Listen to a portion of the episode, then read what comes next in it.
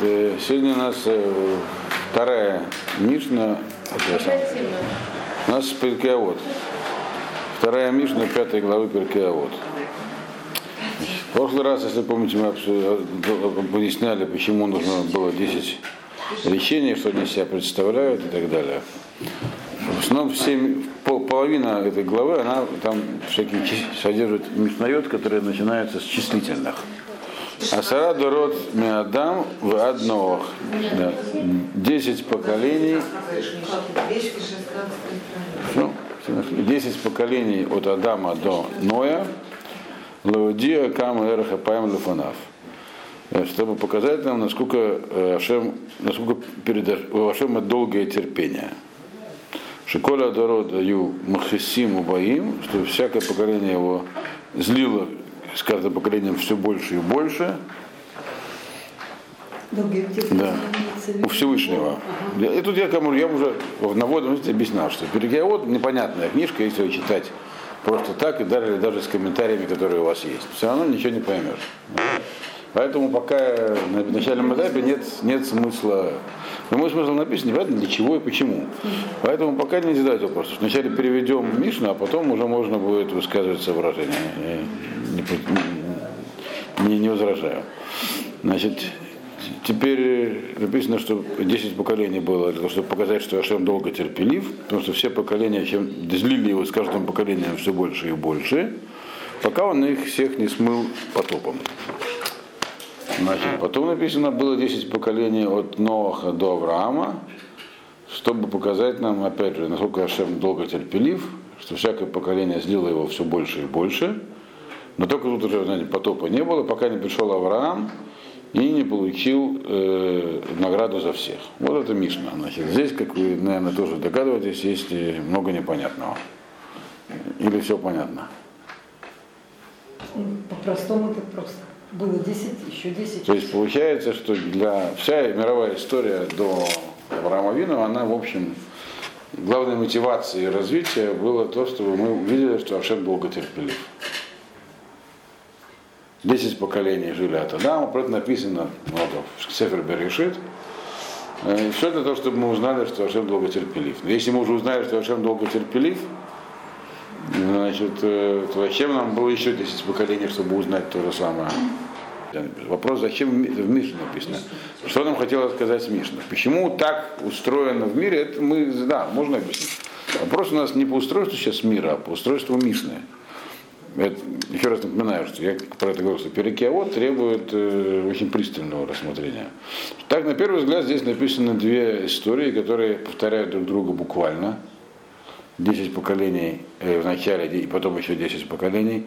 Кстати, между прочим, сколько было лет Аврааму, когда умер Ноах?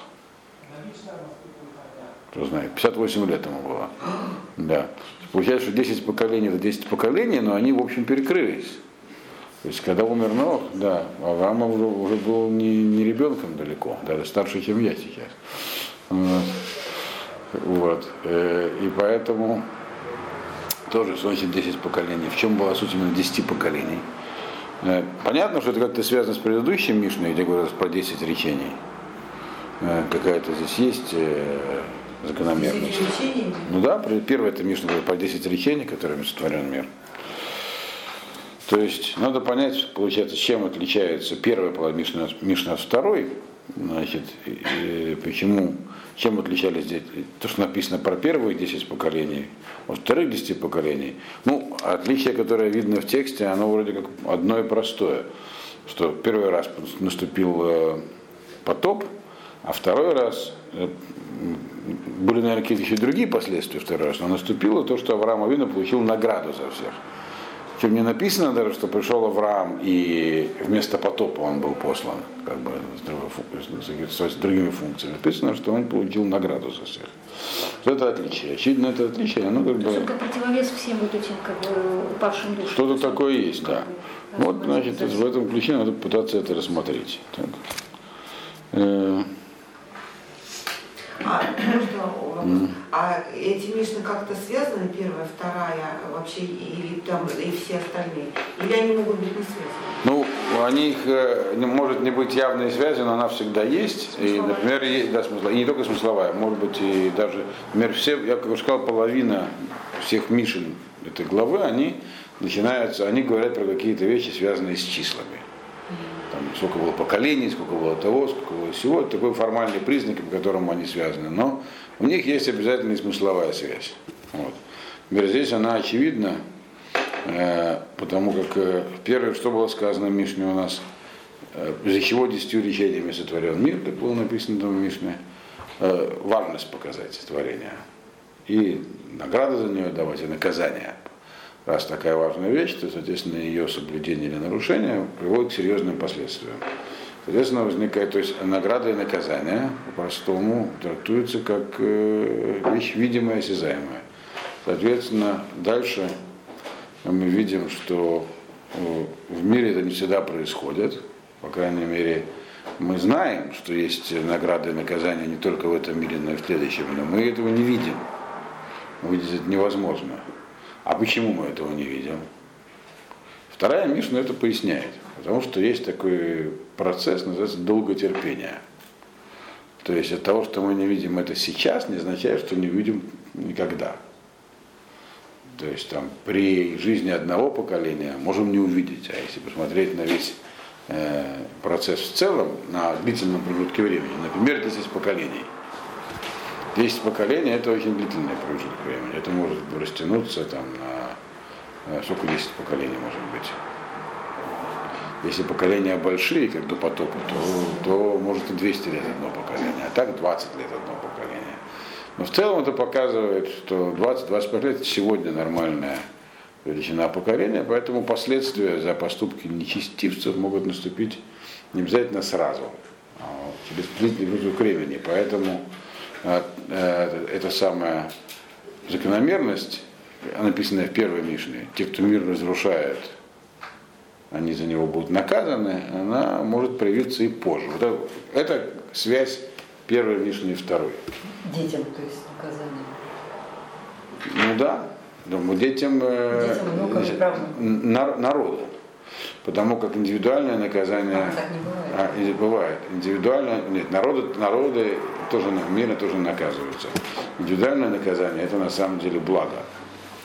Э, Простой пример, который можно привести в наше время, это вот, там, взять, например, немцев. Так? Что? Немцев. Фашистов. немцев. Фашизм это идеология, э, которая вообще даже не их, немецкая. А, кстати, между прочим, фашисты себя, что такое, мы, итальянцы, все фашистами, а этих называли нацистами. да. Вот. И они там отличаются. Но не это сейчас задача нашего э, рассмотрения.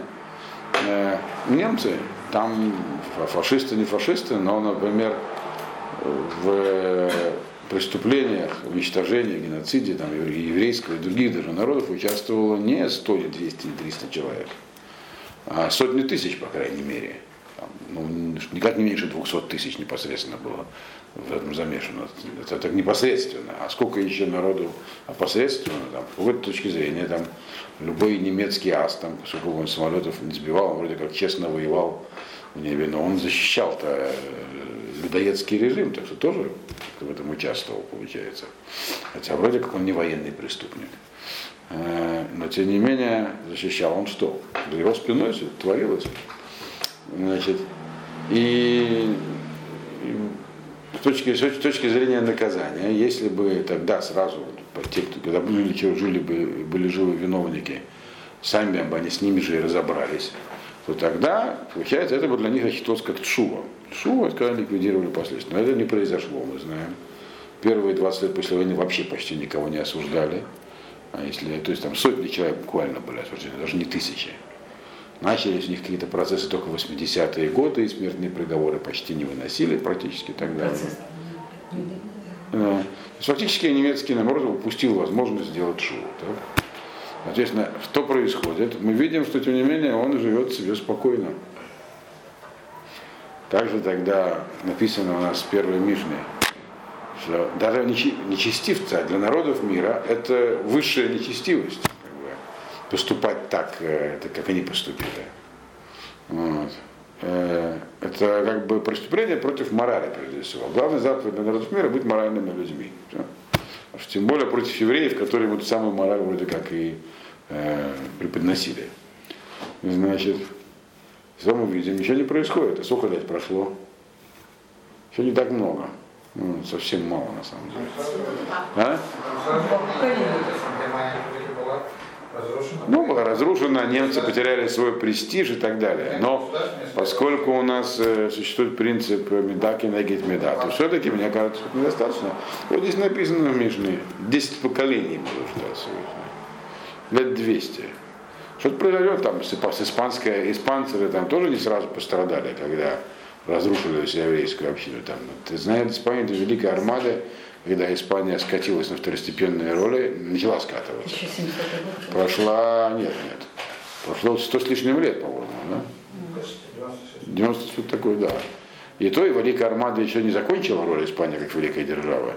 Еще лет, они еще лет там почти сто прокувыркались. Но фактически это то есть проходит сотня другая но это происходит. Вот это здесь и написано. В этом связь с первой, первой и второй Мишной. Э, значит, ну, саму если Мишну пытаться понять, почему, в чем разница между первой и второй половиной, вот Рабин Йона объясняет, что в первый раз был послан э, потоп, а во второй раз Авраама Вину, написано, всех искупил. Действительно, есть разница. Получается, что если бы был человек подобный Аврааму Авину в э, поколении потопа, то, возможно, и потопа бы не было. То есть получается, что один человек, и это, главное, на самом деле, есть центральная тема этой Мишны, что один человек может выполнить функции целого поколения. То есть он может и даже не одного поколения. А скажи, Да. а что Нох не, не такой был правильно? Наверное, про Ноха написано в Торе, но Иштадик Ябедоратав был праведником в своем поколении, и там есть Рашка, что если бы он жил в поколении Авраама Авина, то он бы не засчитывался как такой уж праведник. Есть, да, прогулял. надо понимать и другое, есть и другое объяснение, что в каждом поколении тоже оно, так сказать, дор доршаф. То есть, э, не- мы не можем судить ни Ноха, ни, ни его поколения, потому что как бы мы, у них были другие вызовы в его поколении. Может быть, и Авраам Авину бы не справился, кто его знает. Но, по крайней мере, он не был уровня Авра- Авраама Вину по отношению к своему поколению. Так, второе объяснение. Первое объяснение, что он просто не был уровня Авраама Вину. Он был просто, он на уровне остальных, он был на уровне. Или как написано по этому поводу, когда мы учили книгу Судьи про Ифтаха, помните? Ифтах Бодорок и Шмуль Бодорок, сказано. Ифтах, хотя он был главой бандитов и не самым праведным человеком, как бы вначале, но в своем поколении он был судьей, потому что не было, как, не было другого. Как, как Шмуэль в своем поколении. Это первое, так, так можно понять Раша по-простому. Есть другое объяснение, уже сказал, что э, в том поколении может, и Авраам бы не справился. То есть того поколения это максимальный уровень тогда был Ноах.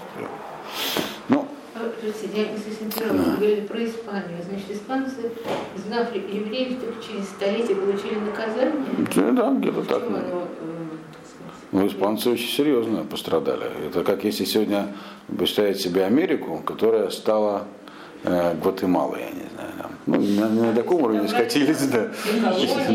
То есть Америка, если Ан- ну, Англия когда-то была, э, собственно говоря, самой главной державой в мире. Сегодня Англия не, даже, не- даже не, ну, ну, одна из в восьмерку входит.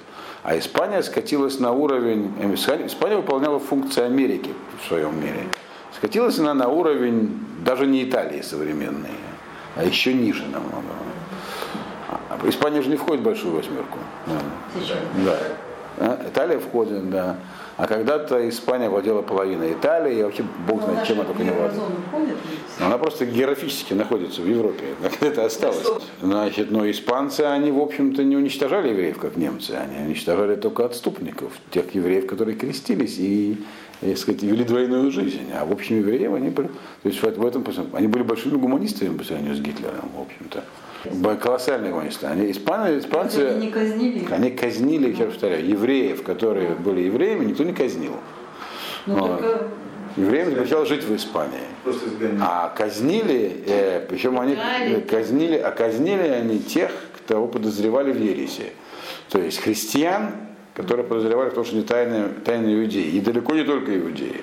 Инквизиция занималась массой других вопросов. Там казнили за многое. В основном ведьмами они занимались. Это было. Любимое дело были ведьмы даже, а не евреи. Вот, порядка двух миллионов женщин, говорят. Так я читал такую цифру. Вот. Ну, не, не только в, в Испании, вообще в всей Европе. Но я думаю, что цифра преувеличена, но много, много. Женщин много они пожгли, да. Больше, чем евреи. Вот. Ну, воздерживаюсь от комментариев. Так. Вот.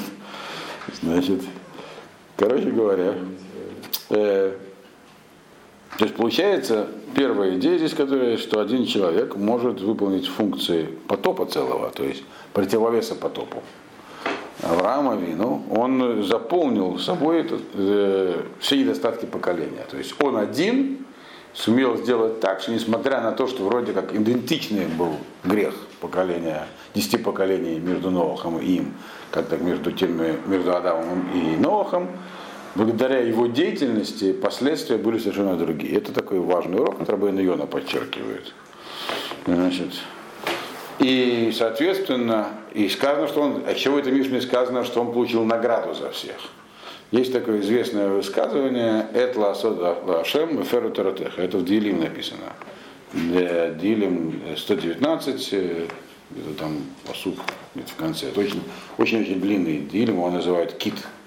Потому что 119 это куф ютет, просто считается по-русски как кит. Дилим кит, он действительно я помню, очень большой. Вот, там много-много посуков. Там на каждую букву алфавита шесть посуков. Да. Значит, и там есть такой посук, время работы для Ашема, оставь феру таратеха. По-простому понимают так, оставьте Тору в сторону. То есть имеется в виду, что бывают ситуации, когда необходимо совершать действия, которые противоречат даже установленным нормам в Торе. Например, Тору нельзя записывать устную, а надо было записать, записали, исходя из этого принципа. Время действует, то есть когда угрожающая ситуация, может исчезнуть что-то. Но Рабаньона говорит, что можно этот посуд по-другому интерпретировать. Когда время действия для Ашема, когда оставили Тору, а другие оставили Тору. То есть Авраам Авина он получил награду за всех, потому что э, есть такое понятие, есть Тора, она в этот мир спущена для того, чтобы мы и занимались. И за нее есть награда, грубо говоря. Вот за всю Тору в каждом поколении есть определенная награда. Значит, если эта награда, надо каждому человеку предназначена тоже его доля там, вот, и в Торе, который, если он ее изучит, то он получит свою награду. Не будет ей заниматься, не получит награду. Получит наоборот там геном. Так и получается, что есть такое, когда никто не занимается, то очень много свободной Торы остается. То есть можно тот, кто в этот момент занимается, он получает награду за всех. То есть все равно шефа, то есть влияние это в мир приходит, но никто его не получает. Тот, кто захочет, тот получит. Это Раф Ильяшев про себя говорил в молодости. Знаете, такой такой Раф Ильяшев? Деньгами, наверное, так же. Э, не знаю. Знаете, что такое Раф Ильяшев? Слышали, да? Да. Крупный посох, это не крупнейший. Ему сейчас уже сто лет, правда. Он, э, когда его спрашивали, как, он был таким одним из многих судей в, в Верховном суде Иерусалимском, э, Равинском, а потом он стал, выдвинулся очень как-то в, на первые роли. То есть, по-моему, про него или про Фишера говорили. А теперь про Рафишера говорили. Про Фишера сам. Это, про, не Рафишер, это, Рафишер, по-моему, сам про себя рассказывал, мне кажется. Что когда была шестидневная война, то очень была напряженная ситуация, особенно перед ней. Люди гадали, что будет дальше, реально опасались уничтожения. То есть некие думали уезжать как-то там, не знаю, там пытались там договориться с теми, у кого яхта есть, чтобы в случае чего уплыть. Вот. И практически даже и в Ешивах вот в этот момент там велись обсуждения текущей политики. Потом за шесть дней все это прекратилось, вы знаете, там страхи пропали надолго, если не всегда. Э, но он говорит, что он в эти дни видел, что люди вообще не занимаются Торой, даже, даже мудрецы обсуждают, что произойдет. Многие. Вот. Ну, я, решил отключиться от всего и сделал еще говорит, Я с тех пор почувствовал большое, что я получил очень много. Но это одно понимание Равейна Йона, есть несколько другое понимание мусорическое, мы до него позже дойдем. Это, ну, то есть той же самой идеи. Почему он получил награду за всех? Награда-то есть, но когда никто другой не берет, получает тот, кто этим занимается. Есть один человек может спасти всех, и он может получить награду за всех. Так это Рабейн Но Йона награда или не все время же Это Рабейн Йона спускалась. так написал, А да. она как Что бы про награду. Да. когда только Авраам стал появился. Она как бы до есть- этого же не было. Она всегда была. Просто не, не было ее, как грубо говоря, это такой резервуар, у которого есть э, много возможностей для подключения. Никто, мало кто подключался, вот, а он подключился. да. А так а куда делось тогда от тех поколений? Вот оно там Взял все и находилось, он взял все это и, Авраам да, за все поколения. за все поколения, за 10. Да, да. Потому-то он э, стал нашим родоначальником. Да. К кому относится, что можно от- отменить Пашку Тору? Ферро Таратеха это относится, когда вот ситуация типа Ну, это Санедрину. Ну, то есть тогда Ну да, ну, естественно. или Сангедрин. может Нет, нет, простой человек не может такого решить. Потому что фера торатеха это не означает, что нужно. Означает, что есть вещи, которые, э, хотя, которые нужно изменить. И это может сделать только, естественно, Боездина Гадоль. В наше время считается таким временем? Нет, сто процентов. Ну что же отошли? Ну а что, если нас кто-то преследует, Тора может исчезнуть? Нет, просто те, кто отошел, они находятся в, под угрозой, э, часть еврейского народа находится под угрозой исчезновения, это верно. Но Тора сейчас не находится под угрозой исчезновения. Более того, я думаю, что никогда столько, не только, никогда не было, чтобы столько людей количественно учили Тора, как сегодня. Да, но правда э, мой Шапира сказал, да, действительно никогда не было, чтобы так много людей учило Тору на таком низком уровне. Ну ладно.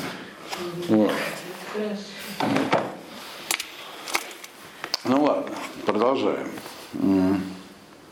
Так.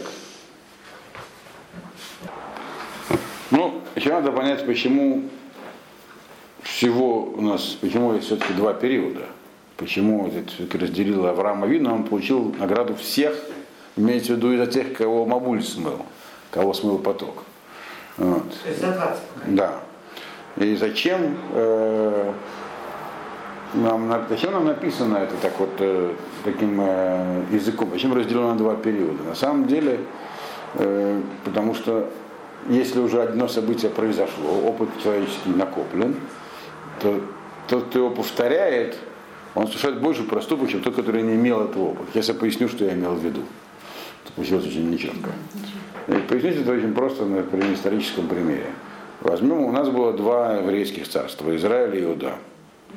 Значит, царство Израиля было рассеяно, народ э, переселено. На, на Санхериф он никого не убивал так сильно, то есть там были военные действия, но геноцида не было, храм не разрушен, то есть просто всех организованно переселяли, одних в одно место, других в другое. Значит, царство Иудеи южное потерпело опустошение, нашествие, всех увели в цепях, многих убили, храм разрушили, там были убиты сотни тысяч людей Навуходнецера, его войсками. У них была разная участь. Хотя преступление было одно и то же. Более того, даже в Иудее иногда бывали праведные цари, а в Израиле никогда. Вот, практически. Вот. И, и тому интересно на них посмотреть, я уже говорил про это, в Париже, на соборе Парижской Богоматери стоят статуи всех царей Израиля и Иудеи. Куда они взяли их Иудеи. Да, всех царей, которые есть в Танахе, там всех они поставили статуи по фронтону. Вот. Значит, э, с атрибутами всякими. Э, при объяснении, почему Иудея пострадала больше, чем Израиль, люди, не само государство, люди, она простая, потому что после того, как уже одно разрушено было, вторые должны были задуматься, что они теперь на очереди. И сделать суву. То есть тогда то, что происходит вокруг, э, всегда должно служить сигналом, знаком для тех, кто живет. То есть нет никаких э, событий случайных. Рав Зильбер это очень любил говорить, что любая война или несчастье, которое происходит э, в, где, где бы то ни было в мире, это, говорит, сигнал, прежде всего, для вас, говорит, для евреев. Вот. И чем дальше это, тем э, э, больше милосердия Всевышнего, он, говорит, посылает, значит, тогда нам весь заранее. Но говорит, будет все ближе, ближе и ближе, надо задумываться. Там привел пример всякие военные действия, которые велись там, в Афганистан, потом ближе, ближе, ближе, ближе. Вот дойдет до вас. То есть это все, что происходит, включая землетрясение. Вот когда было землетрясение в Японии, которое сейчас произошло, это, как знаете, не первое не последнее. Во времена Хафец Хаима тоже было землетрясение в Японии очень большое. Он давал, причем не одно, несколько дрошот, посвященных землетрясению в Японии. В Радине. Которое было в его время. Да, в 23 году, да. А? Не, он жил в Радине. Радина находится, и сейчас находится в Белоруссии. Да, но он на границе Белоруссии и Латвии, по-моему. Или, Такой, да. Так вот, и он там похоронен, так сказать. Вот он прямо в Радине казалось, что им там до Японии. Но он объяснял, что это все не просто так. Ходил, объяснял, нужно выяснить причины, что происходит с миром и все такое. Ну, угроза была Израилю. То есть... По Израилю имеется в виду еврейский, на- еврейский народ. А, народу. И народу, и- а теперь уже и земле тоже, да. Так а разве вот э, война потом это не было? Возможно, но он же не знал, что будет война. Он умер в 1933 году, когда только, Я только что-то будет. В 1933 в возрасте тоже или 100, или 95 лет. Есть две версии его года рождения. Значит, ну вот интересно, что он говорил про это. То есть все, что происходит, оно для чего-то. Э, поэтому те, те 10 поколений, которые после потопа, их ответственность больше. Соответственно, а что написано в Мишне? Они как-то были наказаны больше? Нет. О чем это говорит? О чем Мишна нам говорит? Что у Ашема есть такое свойство, долготерпение. Мы еще до него не дошли. Мы пока занимаемся вопросами второстепенными Мишни. А, а- о сути Мишни, о долготерпении мы пока еще не говорили. То есть получается, что то, что Мишна так построено, это как раз иллюстрация долготерпения. Потому что, по идее, поколение после потопа, которое повторяло ну, не, не полностью, а хотя бы частично ошибки поколения до потопа, должно быть, по крайней мере, наказано не меньше. Но мы видим, что ничего большего не произошло, по крайней мере. Вот. И, так, и поэтому повтор... язык Мишны, он точно повторяет один другого. Они были Баимом и Хисим, они также сердили Всевышнего. Точно так же, как первое, так и второе. То есть Ашем не разгневался на них больше. А почему больше? Ведь было Содома Гамора, было это самое, что еще там было сейчас? Он говорит, не наказание поколения, это наказание одного места. Таких, таких, таких вещей бывает много. Вот. Э, Теперь, а на самом деле нужно еще... значит, Потом же это серьезное наказание. А, а, Поколение после потопа не сделали выводы. Если я их не наказал, мы, а, ну, то, что них не- то, нас главным образом интересует не то, что не написано наказание, а то, что никак не изменен э, сам строй речи. То есть, как бы Мишна описывает и допотопные проступки, и послепотопные одинаково абсолютно. То есть означает, что Ашем к ним отнесся одинаково. Это и есть признак долготерпения. Осталось понять, а почему? Ашем так долго терпелив. Зачем вообще это надо? И это вопрос, который может быть отрешен логически, на самом деле. Как вы думаете, для чего существует долготерпение у Всевышнего? Возможно сделать шоу. Возможно сделать шоу. Первый ответ, второй. Всего есть два ответа. Первый ты назвала. Один правильный, второй неправильный. Ну, что милосердие управляет. Вопрос, для чего нужно долготерпение самому по отношению к нам? Можем- Ну, осознать, что сказал. Все проще. Я думаю, что там уже десятки, если не сотни раз говорили про понятие свободы выбора. Значит, отсутствие долготерпения значит отсутствие свободы выбора. Если значит нет долготерпения, значит преступление, наказание следует одно за другим сразу. Означает, свобода выбора не обеспечивается. Это правильный ответ. Тот, который дала Соня, разбирая это решение, говорят, что он неправильный. Почему? Это мы учим из этой Мишны. Вот, что второй неправильный. Второе это что? То есть не первый, который Соня дала. Что для того, чтобы была возможность сделать шуву. Ашем знал, что они шуву не сделают. То есть 10 поколений после от, от, от, от Ноаха до Авраама Вину Ашему было известно, что шувы не будет. Не может быть, что будет неизвестно. Для чего же он их терпел? Остается только один, один вариант. То есть Маути, по сути, Так? Э, за, то есть мы видим, что в первом, э, первый раз Ашем не стал дальше ждать, значит, Мабуль. То есть, очевидно, есть какой-то период времени, на который наказание может быть отстрочено, то есть должна, и тогда это не нарушает принципа свободы выбора. Это еще одна из причин, почему наказание неотвратимо, но не очевидно. Грубо говоря, если бы, если там, я не знаю, обрушится, возьмем тех же немцев, например, мы с ними уже, с них начали, да, мы знаем, да. Если, к примеру, там через 50 или 100 лет э, Германия перестанет считать как немецкое государство, может пройти в силу разных причин. Например, его полностью заселят турки, например. Все. Или там еще кто-нибудь. Кто его знает, что там произойдет. Или что-нибудь еще. Вот когда была разделена Германия на две части, западные и восточные, нам на военной кафедре рассказывали, что вдоль границы заложены ядерные фугасы. Это означало, что в случае войны они будут взорваны, и, в общем, Германия, ну, от нее мало что останется. Мы выражали сдержанный оптимизм, по-моему, не только евреи. Поэтому хоть будут по хорошие последствия. Ну, Значит, но, э, но связь-то будет неочевидной. Кто там вспомнил, что там было, что они там сделали там 150 лет назад? Тем более люди, которые живут сегодня, они уже ни в чем не виноваты. Это их предки там далекие. Но это пятно, то есть предков уже нету, потому что их не спросишь, поэтому пятно осталось на народе, ничего не поделаешь. Вот. И это все тоже там, есть свои закономерности в этом. Сейчас не это, сейчас это в других мишнаев написано, как это, как с народами происходит дело. Но тем не менее, связь не будет казаться непосредственно, ее могут истолковать тысячи разных причин. Вот, и истолковывают сегодня, это очень интересно.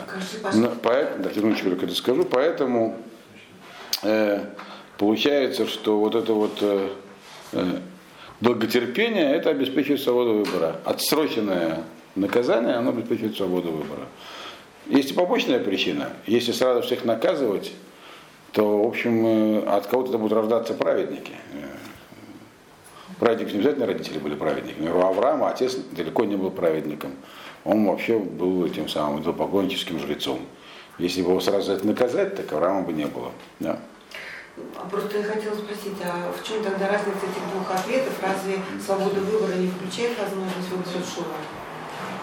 Да, но вопрос, что является причиной долготерпения. Если точно мы знаем, что Шува сделано не будет. Мы не можем знать точно. Всевышний знает точно. Не будет Шува. Что ж теперь? Всех уничтожать?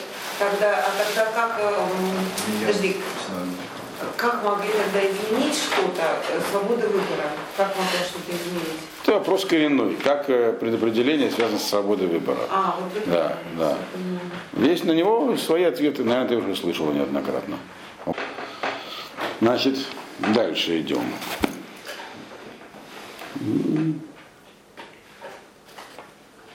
Значит, ну еще по поводу немного награды Авраама Авину. Так что Авраам Авин написано получил Э, все поколения, написано, сердили Всевышнего и продолжали э, в том же духе, и чем дальше, тем сильнее. Авраам получил награду за всех. У нас, в принципе, есть один вопрос, который всегда должен нас занимать. Э, может ли быть второй еврейский народ?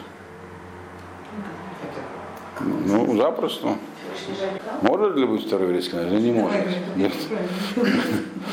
Нет, параллельно может. А? Не надо. Не, Новый Израиль христианская церковь. Это не национальное образование.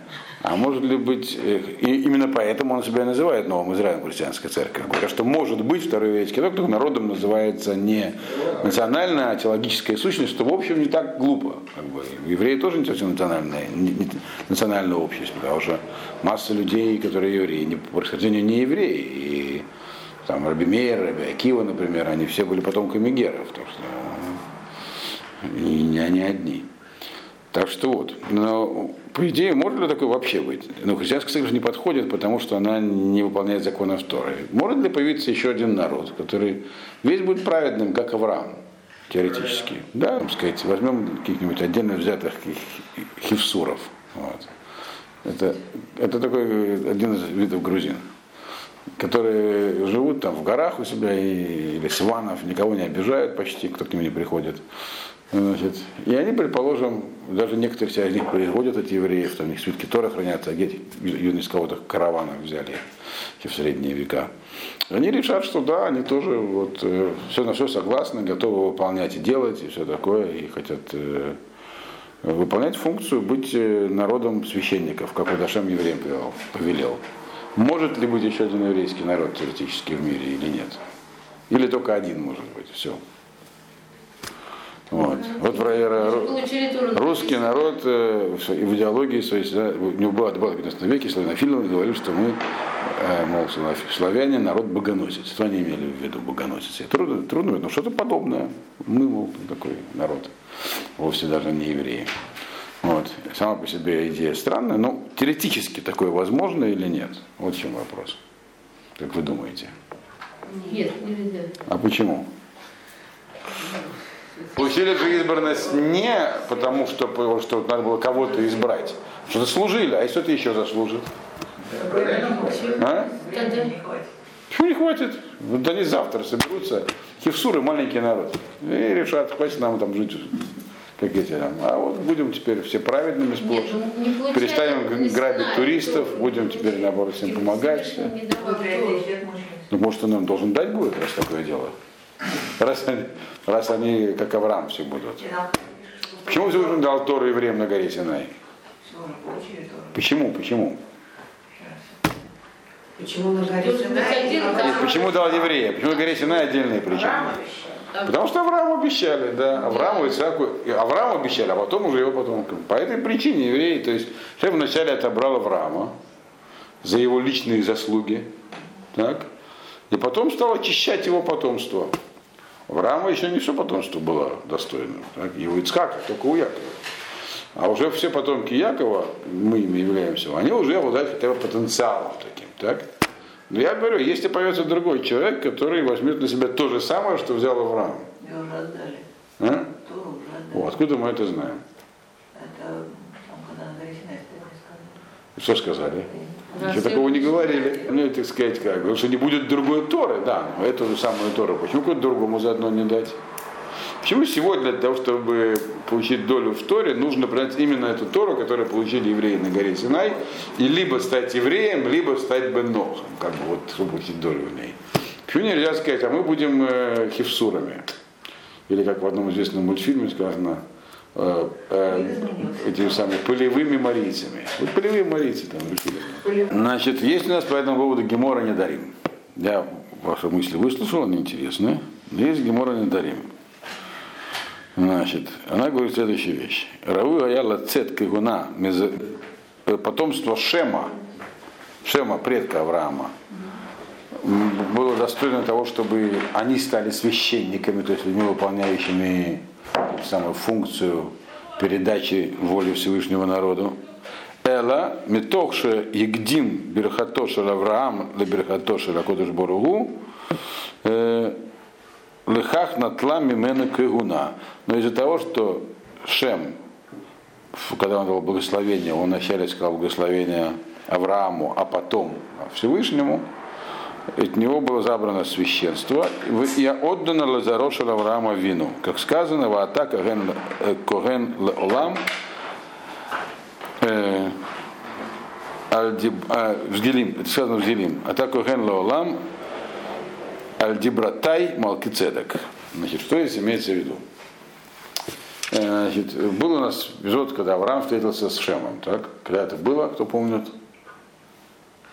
Когда он с войны шел, этих, войны разбил, разбил царей, этих, да, он было четверо, и он и подо- подошел к городу Шалему, то есть это был иудейский город, который стал впоследствии называться Иерусалимом.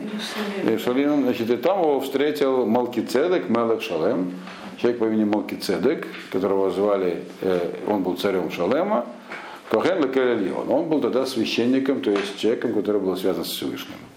Авраам отдал ему Маасер, тот сказал ему благословить Барух Атала Келельон и так далее. Благословен ты Всевышнему. То есть ты перед Всевышним, он сказал. Так благословил его. То есть он был священником, э, Шем, а Малкицедек это и есть Шем, как поясняется. Его имя Малкицедек. Вы вообще знаете, вчера мы этот вопрос обсуждали на свадьбе, там было что-то интересное. Э, Там, э, с самым, э, почему в Танахе имена не повторяются никогда? Знаете? Нет двух людей с одинаковыми именами. Практически отсутствует. Шауля там здесь два. Но, в общем, в целом всех, как, как так может быть? Вы не называли царя одного в честь другого. Например, Людовиков во Франции аж 18 штук, по-моему, было. Вот. А, а у евреев чуть не было там Давида первого, Давида второго, Давида пятнадцатого. У каждого было свое имя. Каждый был индивидуально. Ну, да, Имя но- говорило его функции как-то. Э, Да, имеется в виду, что имена, которые были в то время еще, они описывали самого человека, как у индейцев. Там, когда не просто дают человеку имя, там орел, хлопающий крыльями, например, там, там серебряный доллар, там что-нибудь такое. Жизни. Ну да, вот так вот, да. Значит, соответственно, это потом имена стали быть уже именно именами в честь кого-то. Изначально, и так почти у всех происходит, не только у евреев, имя это и также Ицхак, Локи Цахак, говорит Ицхак, можно сказать, ты смеялась там. Авраам, Авгамон Гуим. Ав, то есть всякое, то есть у человека, видимо, то есть Авраам изначально был видным, то есть он был ребенком, что у него было такой патернализм был характер, над- над всем, над всем, помнишь, всех организовывать и так далее. То есть им, имя описывало человека какой-то такой, какой он есть. То есть, э, как бы, он давалось либо по альпинневуа, по пророчеству, именно ему подходящее, либо по его поведению впоследствии менялось. Поэтому там Яков стал Израилем и так далее. Вот. Соответственно, э, Малкицедек, так, он же Шем. Этого не- здесь нет никакого, когда одно, у Итро было вообще семь имен. И все эти семь имен отражали какую-то часть его натуры, они все использовались. Получал в разные периоды жизни. Малкицедек, он был, Малкицедек, значит, царь мой праведный, и он же был Шем. Шем назвал его отец, то есть человек имени, то есть имени того самого Всевышнего. То есть и то, и другое было его именем. Вот это самый Малкицедек, он встретился с Авраамом и потерял права на священство. Авраам их приобрел. И уже написано в Диелиме, э, царь Давид сказал, что теперь ты, ты священник навсегда из-за того, что сказал Малкицедек. То есть так можно понять, что это как бы была проблема Малкицедека. Из-за этого потеряли его потомки по Малкицедека право на священство, он остался потомком Авраама. А как бы с остальными людьми? Значит, есть такое понятие э, зутош Илья в Галахе, то есть вещь, потеря должна быть возвращена тому, кто ее потерял. Но если ее унесло морем, так что ее никогда не найдешь, я потом море выбросил ее ко мне на берег, то я не должен возвращать, потому что то, что унесено морем, уже потеряло хозяина. Даже если это клад. Значит, Если можно идентифицировать, хозяин. да, все. То, что я, то, что, что это к нему относится принцип, что с воза упало, то пропало все. То, ничего. Вот. Соответственно, Авраама Вину с Мелкицедеком у него была встреча, а с остальным миром вроде как нет. С остальным миром, написано у нас в Мишне, он тоже встретился. То есть весь мир, э, э, с поколения, каждое поколение последующее было хуже, чем предыдущее. И в общем, по идее, должно было все идти к тому, первая часть Мишны говорит, к чему это приводит к Мабулю, к уничтожению. А здесь к этому не привело. Авраам каким-то образом всех спас и получил за всех награду. получил за всех награду, э, означает, что какая-то это награда была. Вот она самая награда и есть. То есть, другими словами, весь мир, если бы не Авраам, ничего бы не осталось от мира. Поэтому права теперь, э, которые Ашем как бы дав- был- должен был дать кому-то на свое представительство, говоря, он дал потомкам Авраама. И теперь никто это не может оспаривать. Оспаривать могли до того, как Авраам их получил. Вот пока он не стал Авраамом, этих 10 поколений, так, то есть если бы мир не дошел до ручки, грубо говоря, и Авраам бы не спас его в самый последний момент, тогда действительно мог бы быть второй еврейский народ сегодня. Теоретически, по крайней мере. Практически это трудно себе может представить, но, э, но теоретически мог бы быть, мало ли кто-нибудь там поднимется там и все.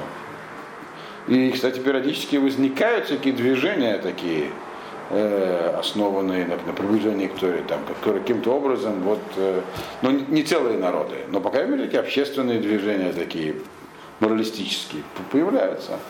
То есть мог бы и народ какой-нибудь захватиться эти, этой идеей и стать такой общностью. Но после того, как Авраам спас мир прямо в нижней точке перед исчезновением, он теперь уже ни у кого нет права на, и, и возможности занять позицию еврейского народа. Теперь есть только возможность это делать через еврейский народ. Другого не осталось. Вот об этом в этом Мишне написано. Поэтому первая часть говорит про потоп, а вторая часть про Авраама. То есть он как бы вместо потопа встал, теперь все. Другого священника не будет. Такое дело.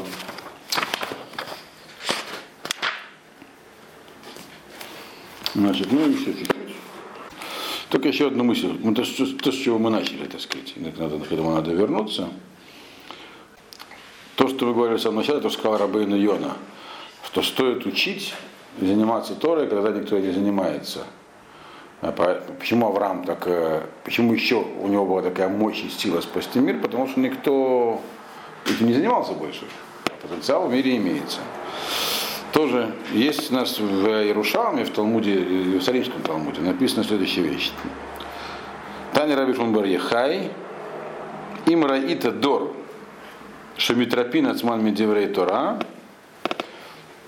а мод вагит хазекба, ватам и кабель схар кулам. Значит, вот это перекликается нашей мирной. Значит, Ражби, Раби Шунбар Ехай, знаете, он такой автор Золора, сказал следующую вещь. Если видишь, что поколение, которое ослабляется, то есть оно слабо в словах Торы, то есть не привержено Торе, слабо в нем, тогда говорит, ты встань и укрепись, то есть занимайся усиленно ей Торой и получишь награду всех. Это похожая мысль, то, что сказал Рабейн Йона по поводу этой Мишны, это написано в Геморе, в Талмуде Иерушалме, в Иерусалимском Талмуде. Значит, Саба Микель был такой э, ученик Рафа Салантера, один из трех его учеников, это 19 век, соответственно, задал вопрос на эту Мишну. Гемара Иерушалми? Да. Значит, Иерушалми Масахет Брахот. В трактате Брахот э, Иерусалимского Талмуда. Значит, есть два Талмуда, Вавилонский и Иерусалимский. Обычно мы изучаем Вавилонский, но Иерусалимский тоже, тоже есть, его тоже изучаю. Он менее подробный просто. Значит, значит Саба, Саба Микель, то есть один из трех учеников Варафуслоя Салантера, он задал вопрос на это, на это изречение Ражби. Говорит, зачем обязательно всех? Вот то, что я вам рассказывал про Рафиша. А если не все, не, не всех награду, а если не все поколение бросило, все равно же есть у нас э, этот принцип резервуара, который я вам излагал, то, что написано в Мишне. Что есть, есть еще пять человек, которые там к нему подсоединятся. Ведь там же награды хватит на целое поколение от того, что там его получает тысячи человек, в общем. Возможно, кстати, в этом есть тайное существование современного религиозного общества, которое не имеет собственных источников финансирования в основном, но как-то существует. Это все не могут понять как. Вот. Вот резервуар просто какой-то там есть, к которому подключается. Но ведь почему? То есть получается, что просто один может получить за другого, раз есть э, возможность. Но почему э, Ражби, Ражби он говорил вещи не просто такие, он же был автор Зовара, так? Все связано с тайнами. Почему написано, что целое поколение и награда за всех? Как написано про Авраама Вину, что он получил награду всех. Всех, то есть всех людей, которые жили в этих поколениях. Он говорит, есть еще один важный момент, говорит Саба Микел, чтобы, это, чтобы понять Ражби, он объясняет Ражби сам. Говорит, одно дело, когда есть э, резервуар, с которого можно подключиться к нему и получить там шефа изобилия. Но это есть еще супер изобилие, он говорит. Когда никто, вообще никогда никто вообще не занимается Торой, не, заним, не выполняет ее. И э, для них написано, они были метропим. Что такое метропим?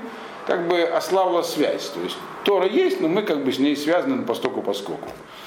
Тогда получается, что что это означает? Что в обществе там такая тенденция, что как бы не то чтобы Торы нету, она есть, и с ней связь слабая, то есть она соблюдается как традиция. А, там, на праздниках там вспоминают про нее, дают дань, там, там хупу надо ставить, там что-то такое еще. Но не более того, то есть нет глубокой связи. Вот тогда получается, тот человек, который начинает себя вести как человек приверженный Торе, он вызывает социальное отторжение. На ним будут смеяться, э, и он будет считать его чудаком. Это понятно. Вот. Например, если на свадьбе там смешанные танцы, потребуют, чтобы поставили перегородку, вы говорите, ну, маньяк какой-то там. Значит, э, к примеру. Ну, это же очевидно, а он же Торы будет потихоньку учить, он же не будет так демонстрировать, какой Да, попробуйте потихоньку учить Тору. Да? Нет, это очень трудно. То есть, когда человек ведет себя... То есть, получается, что то, что написано здесь про Авраама Авину, если понимать, как сказал Саба из Кельма, не то, что он... Все жили как могли, а вот он был таким для всех маяком и светочем. Нет. Он себя поставил в положение, потом назывался еврей, еврей, перешедший на другую сторону, против всех. Когда на, на него показывали пальцами поначалу, потом его стали уважать. Да, он просто был и стал изгоем. То есть он действовал наперекор всем. Э, социально был, э, как вы сейчас сказали, есть такое слово, да, неприемлем для всех. Вот. А? Да, полностью. То есть действовал вопреки э, правилам поведения людским. Не просто выполнял Тору, а вопреки тем, что было принято. Вот тогда, говорит, получает награду не просто, а за всех. То есть есть два уровня. Просто много, получаем, а можно получить награду за всех. И это возможно только когда ты, когда ты один. То есть, когда все живут, вот, э, вроде бы, не может же, как говорят, там, полтора миллиона китайцев ошибаться? Могут. Вот. Тот человек, который в состоянии это провозгласить и не ошибается при этом сам. Потому что он сам, может, на самом деле псих, такие тоже встречаются. Вот. Вот. И вот такой, да, вот такой был Авраам Авину, он получает действительно награду за всех. И это, это я специально сказал в конце, чтобы вернуться к началу, тогда понятно, почему он мог спасти весь мир. Что это, это что невероятная сила у него, у него появилась. Вот. Это вот коротко содержание данной Можно Мишны. В следующий раз будет третья Мишна. Вот написано Радби сказал, что если ты увидишь да, поколение, которое ослабило связь с Торой, тогда, говорит, ты усиль получишь награду за всех. Все.